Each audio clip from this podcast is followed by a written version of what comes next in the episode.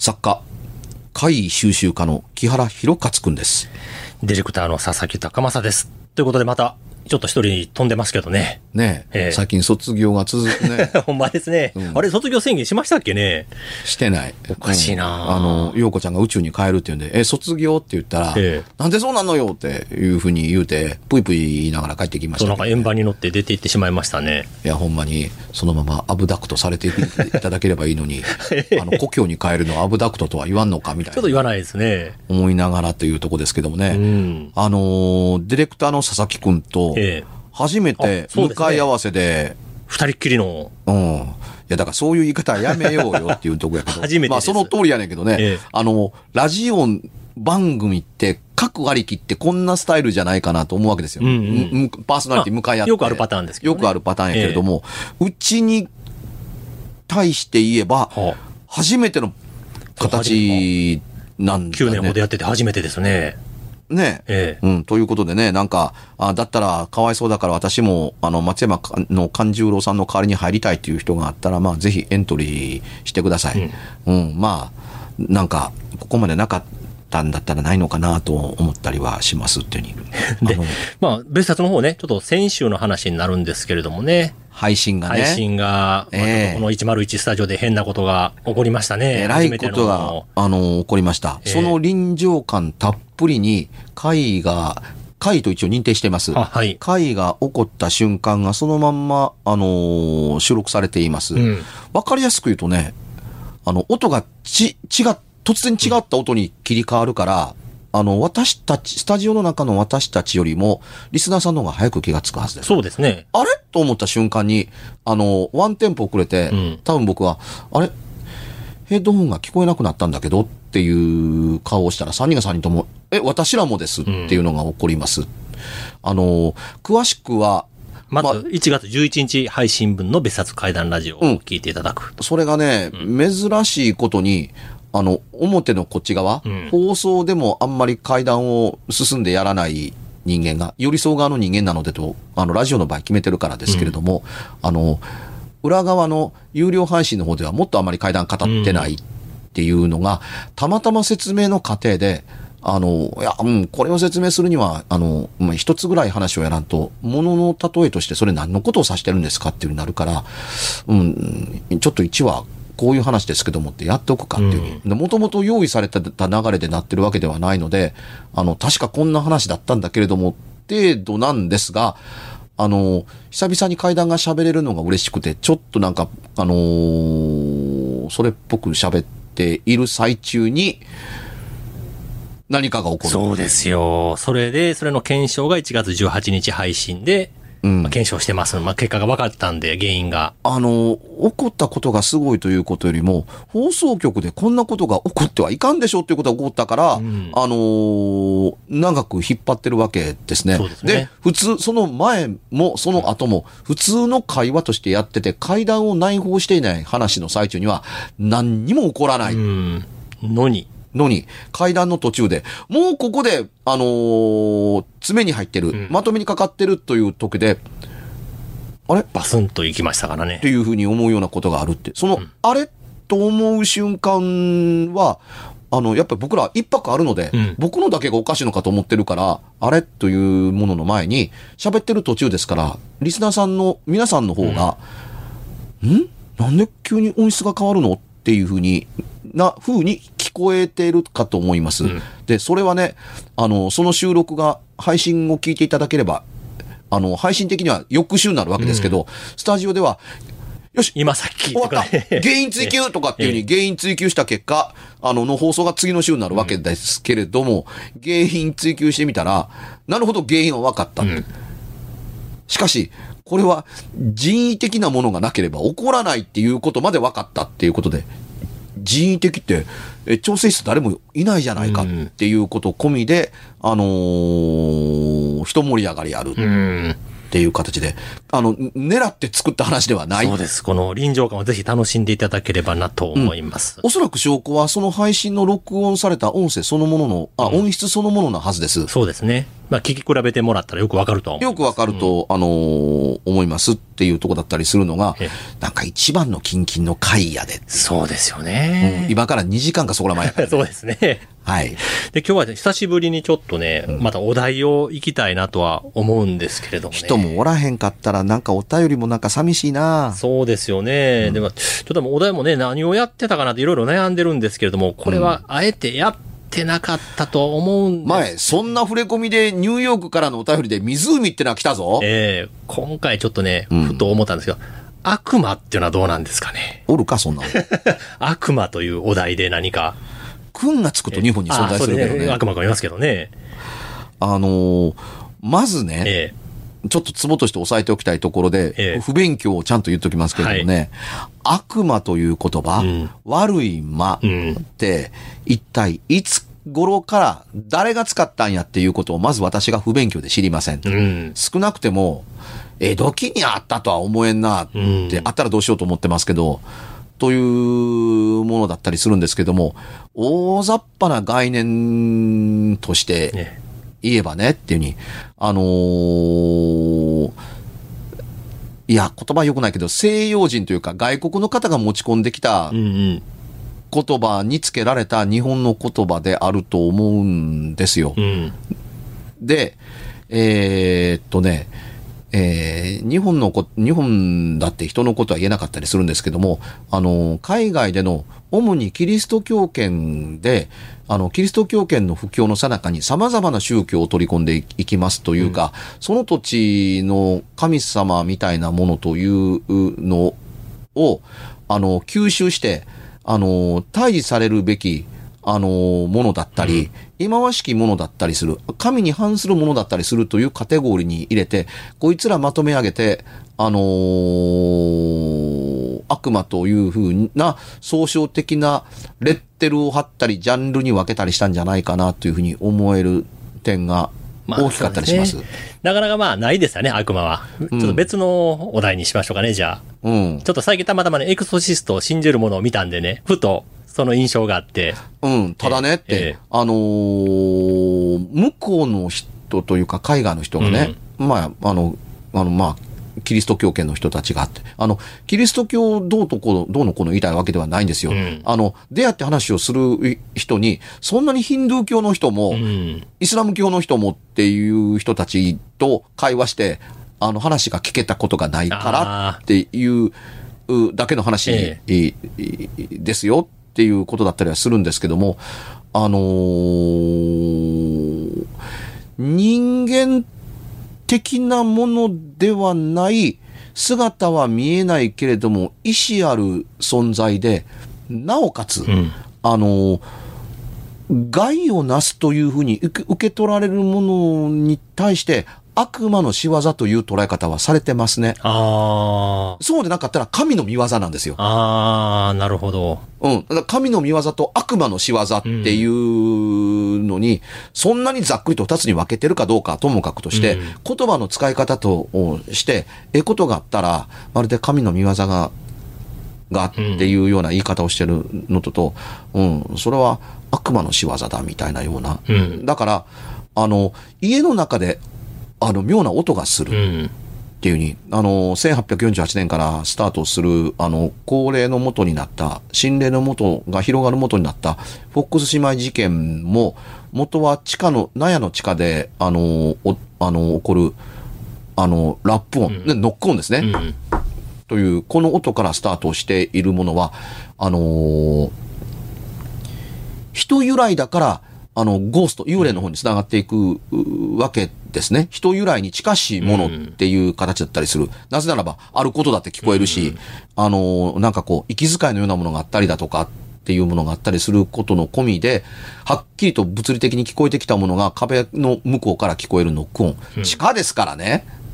あの、壁の向こうは土ですからっていう中で聞こえてくるっていうことがあったりするわけですけれども、この話の中、体験談の中に、いわば悪事を働くだとか、あの、ひどい目に遭わされることが入ってなかったりするんですよっていうところだったりするから、話の方向性が心霊に触れていくわけです。うん。で、それまでや、あの、悪事なすことっていうもの、つまりその、ね、あの、映画のエクソシストそのものですよ。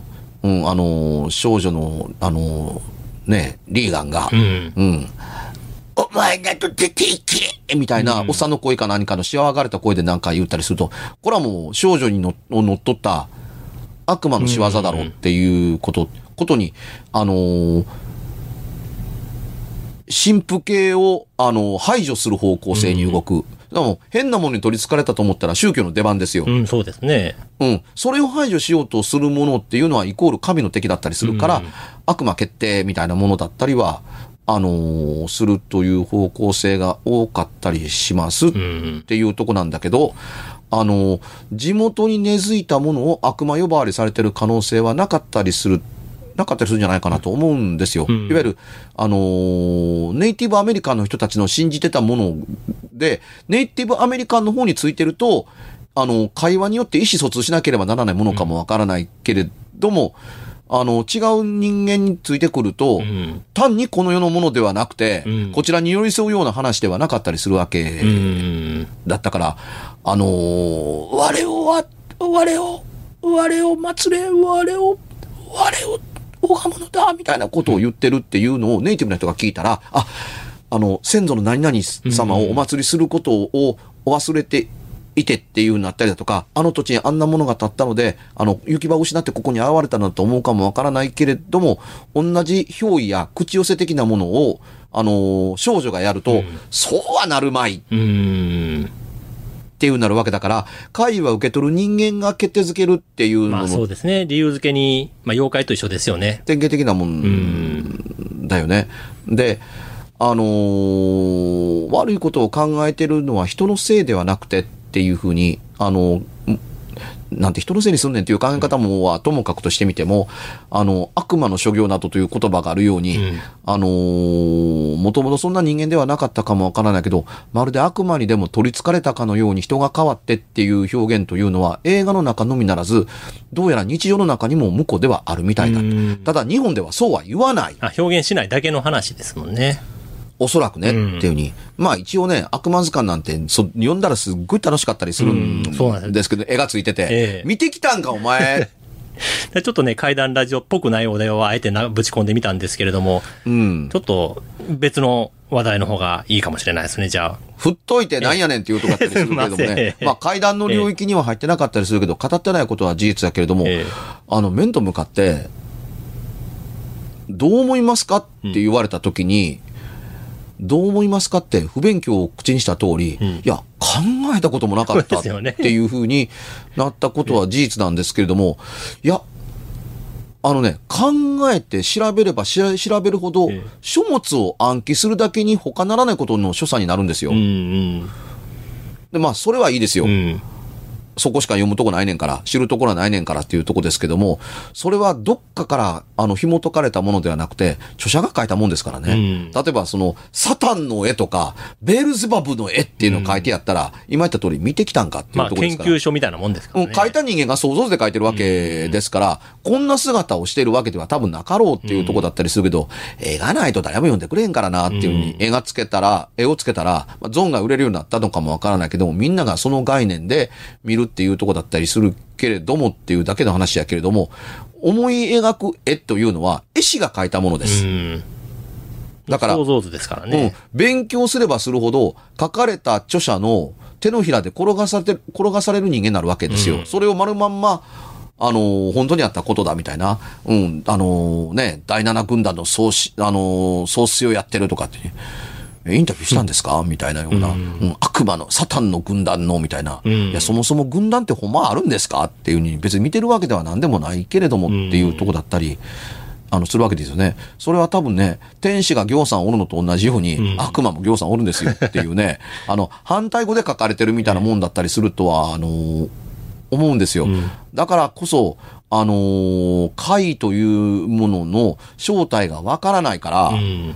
怖いことへの正体がわからないから、あのー悪魔というもので理由をとして説明が成立してるかのように見せかけるのと同じように、うん妖怪のせいにして階段を滅ぼせばいいわけですよ、妖怪化して。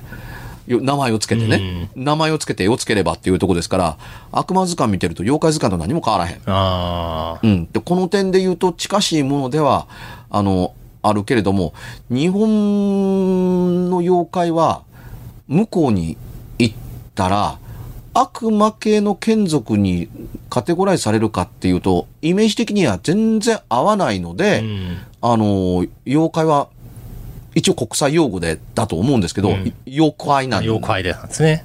うん。なんですよ。ジャパニーズデビルでもなく、んジャパニーズデーモンでもなく、うん。っていうとこだったりは、あのーします。む向こうから入ってきたものを、あのーね、アメリカン妖怪とは言いませんからねっていうのとちょっと近しいかなと思うので、日本とは全く違う系統の、の、あのー文化の裏側のせ裏で成長していった、まあ、いわば、あのーオカルティックな文化の一つの形なんでしょうね。うん。で、しあのー、日本の妖怪と徹底的に違う一つにね、向こうは、あのー召喚できるらしいんですうよ。ん。うん。召喚という言葉そのものは、あのーあれ、朝の字のつく人、朝、朝沼さんやったか朝霧さんやったか、あの人が、あの、一番、一番最初に確か、召喚という言葉を使ったと思うんですけどね。うん。魔法陣を作ったら呼べるもんなんですって。うん日本の妖怪、ちょっ無理ですね。と呼べないかな。うんうん、で、向こうは別の世界観を持っていて、うんあの、なんかこう、なんか上下関係もあるらしいから、う上級なものから下級なものと何が呼べるんやろうみたいなところだったりするっていうのと、かつてソロモン王がそうであったかのように自在に操ることができてうたらかーたらみたいなところって、まあ、カッパもなんか人間と約束して果たさなあかんからどうのこうのやったのに似てるけれども、うん妖怪全部に関しては、あのー別に冠としてつくわけではなかったりするのでっていうところだったりするので、あの微妙どころか大きな違いがあるとは思ったりはします。うん。研究家もいるらしいんですけれども、僕のむあの昔の頃ってね、結構なんか悪魔研究してますよみたいな人って何かあったことがええあるんですよ。うん話題として上がってないだけで。うん。うん。で、今、なかなかな人になって、昔この人悪魔研究してたって誰が思うやろうなと思うような人も、最低一人はいますっていうところだったりするんですけども、悪魔研究してますって。え、何で？っていうふうに。いや、その当時の僕でもそう,、そう思ったけれども、長い人生ですからね、あのー昔の最初の頃、ことにね、あの、うん某超不思議世界の本が出始めた後に、えあのーいましたえね。あいや、あのー今もあるのかもしれないですけどもね、似た似似たような言葉の、あのー言葉というか存在の流行り廃りっていっぱいあったんですよ。うん今聞かなくなったけど昔ありましたみたいな。あ。うん。チャネリングとかさ、うん。昔いっぱいおったんですけどね。うん、あのーまあそういうことにしておきましょうか。で前うん回、そのお笑い芸人について、まあ、触れたじゃないですか、ちょっと。先週ね。先週。はいまあ、それにかこつけて、じゃあな、笑い声にまつわるなんか回ってあります。ちょっと定番かもしれないですけど、意外とやってたかなと思って考えとったんですけどね。話の中に笑い声が入ってくるというのは僕の本の中に結構出てきます。もう、まあ、笑い声もね、いろんな種類の笑い声もありますもんね。こう。うん。あの、うんうん笑いとか泣き声っ姿が見えなくても、感情が伝わるから、これが、あの、定番化するのではないかなと思うんですけどね。うん他のは、ええ他の人たちの語ってるやつって、ええうん。それと笑いは結びつかないんだけどもなっうん。ていうところが、あの、あったりはしますっていうのと、あのーもう一つの笑いの使われ方というか、伝わり方とか受け取り方といえばいいですかね。えに人がゾッとするものの中に、あのーこれは狂ってるえあっていう意味でのゾッとの仕方っていうものの,、のあの道具として使いやすいしあのそういうふうに聞こえるというあの体験談というのは、あ。うん。あのありますね。闇の中から聞こえる、うん。あの、笑い声って、あのーすごく怖い。うん。あのーこれは階段ではないですけれどもね、うん。今の事務所の引っ越す、あの、前の事務所の場所で、うん、あの、部屋の中で、あの、タバコを吸ってはならないので、えあのーテラスみたいなベランダがついてたんですよ。えうん、ベランダというには結構大きなあ形で前にせり出したところで、でここであの吸ってもらったらいいですっていうので、カンカンそこに出しといて、雨が降ったらそのままカンカンに水が溜まるような、まあ、広さのところで、あのーまあ、タバコを吸ってた。という時にね、はい。その時ね、別に深夜でも、さほど深夜でもなかったと思うんですね。マネージャーと一緒に、あの、タバコ吸って、さあどうしようか、あのー仕事の打ち合わせをやっててっていう時に、あー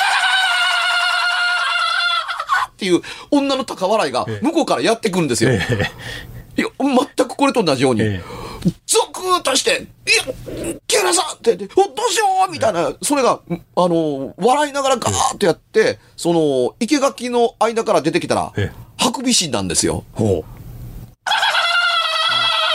って通り過ぎてって、今の何ですかったら多分ハクシハクビシンやと。泣き声だったんですね。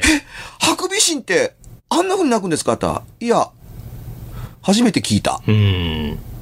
あのー動物の姿として、まあ、暗闇の中で見たけれども、あ、ハクビシンやと思うんですよっていう姿なんですよ。あの、昼間じゃないんでね、ちゃんと見てなかったりするけれどもだけど、まあ、あの、知る限り、イタチじゃないし、みたいな、タヌキでもないしっていうとこだったりするんですけども、これがね、えこんなものが突然聞こえるかのように、本当に女のね、笑い声の絶叫に聞こえて、それが向こうからやってくる。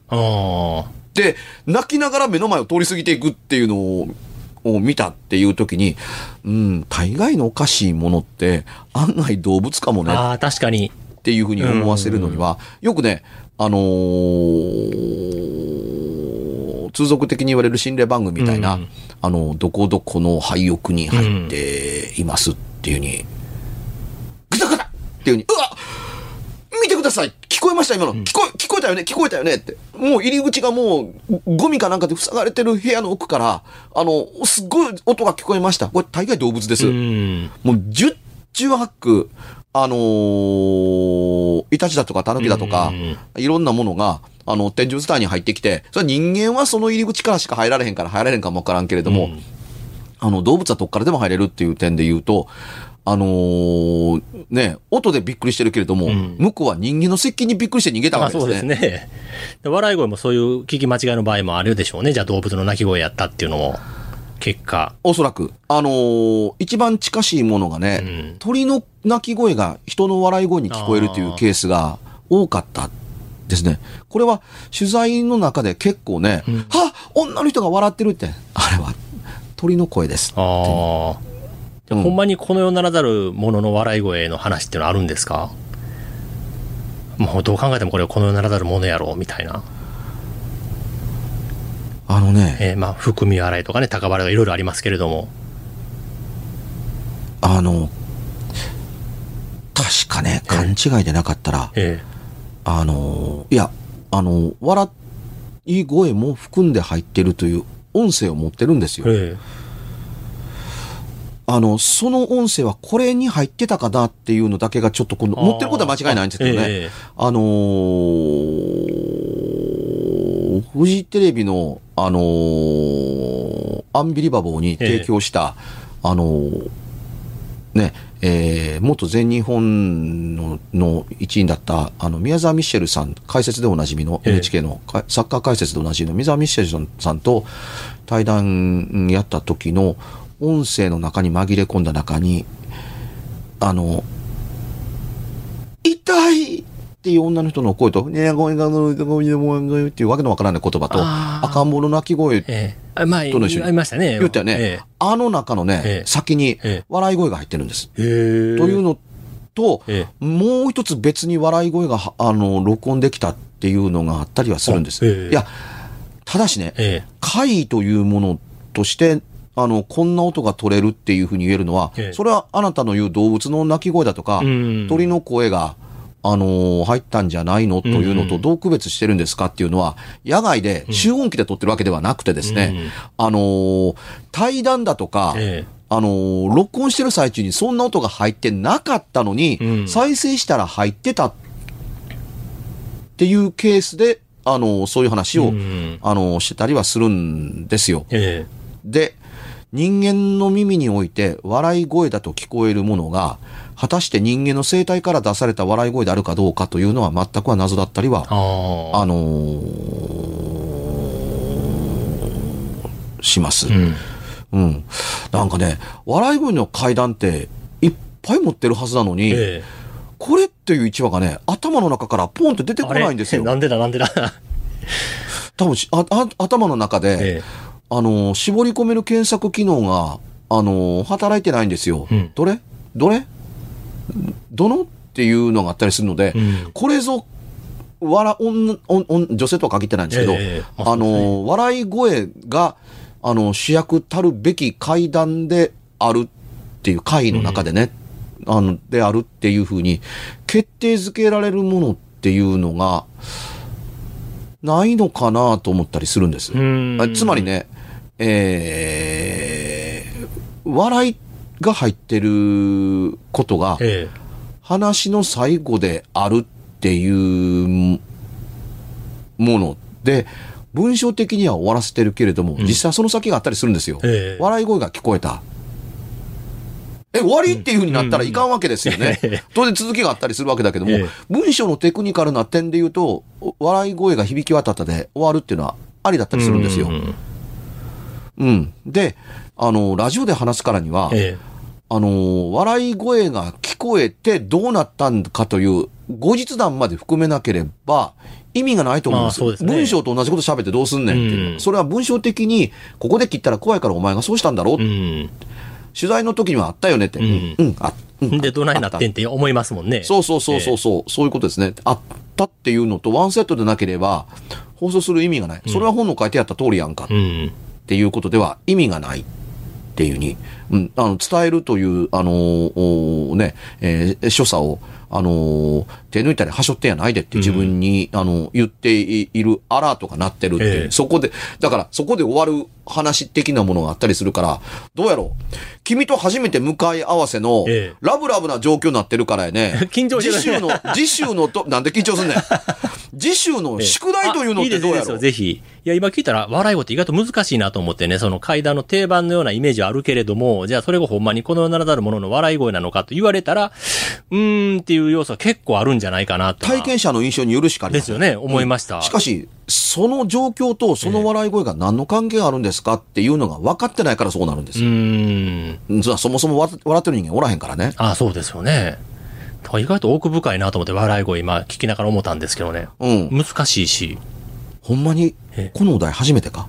初めてのはずやと思うんですけどね、僕も覚え、7、8年もやってた記憶に。こんなに奥の深いうん。お題が、え今まで一度も出てこなくてえ。う、ん。あの、で、しかも検索機能に引っかからないっていう。うんで、大概ね、終わってから出てくるんですよ。あああ。のー湖っていう話があったでしょ。え入浴からのお何週間前の便りでえうん。で、あの話やってましたけども、うんあのー事務所に帰って、いやー、今回は手こずった。ああ、ニューヨークからのお便りが嬉しかったのもあってねっていう、えで湖でっていうふうに、あのーマネージャーに話したら、どうして私の話を思い出してくれなかったんですって。あ、あったんですね。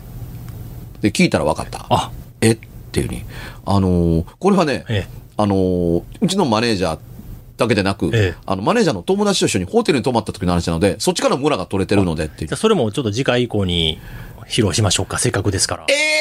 次回の宿題で笑い声で、その次にじゃあ湖の話でも。1話ですけどね、ええっていうふうに。ただ、あの、体験した人がマネージャーなのと、ええあの、一緒に体験した人人からも裏を取ってる。長い話ではな、短い話なんですけれどもね、なんでうち、私の話してくれなかったんですか？って言った時に、すいませんでした。頭に検索機能に引っかかりませんでしたっていう。2本立てでいきましょうか、じゃあ来週は。承知いたしました。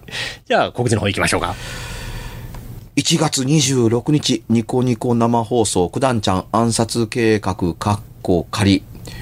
えー、途中から有料になりますけれども、公式放送な、公式配信なので、えー、見て損がない番組であるというふうに、頑張ってます。はい。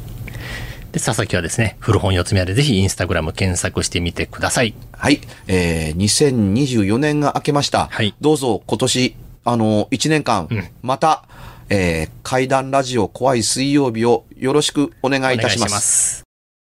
番組では別冊怪談ラジオを販売しております。ちょっと普通の地上波のラジオでは放送できない僕の体験を、あの、語っています。詳しくは、ラジオ関西の怪談ラジオのホームページをご覧になって、ぜひともお買い求めいただければと思います。メールの宛先は、階段アットマーク jocr.jp k-a-i-d-a-n アットマーク jocr.jp ぜひ、本物の怖い話を私に教えてください。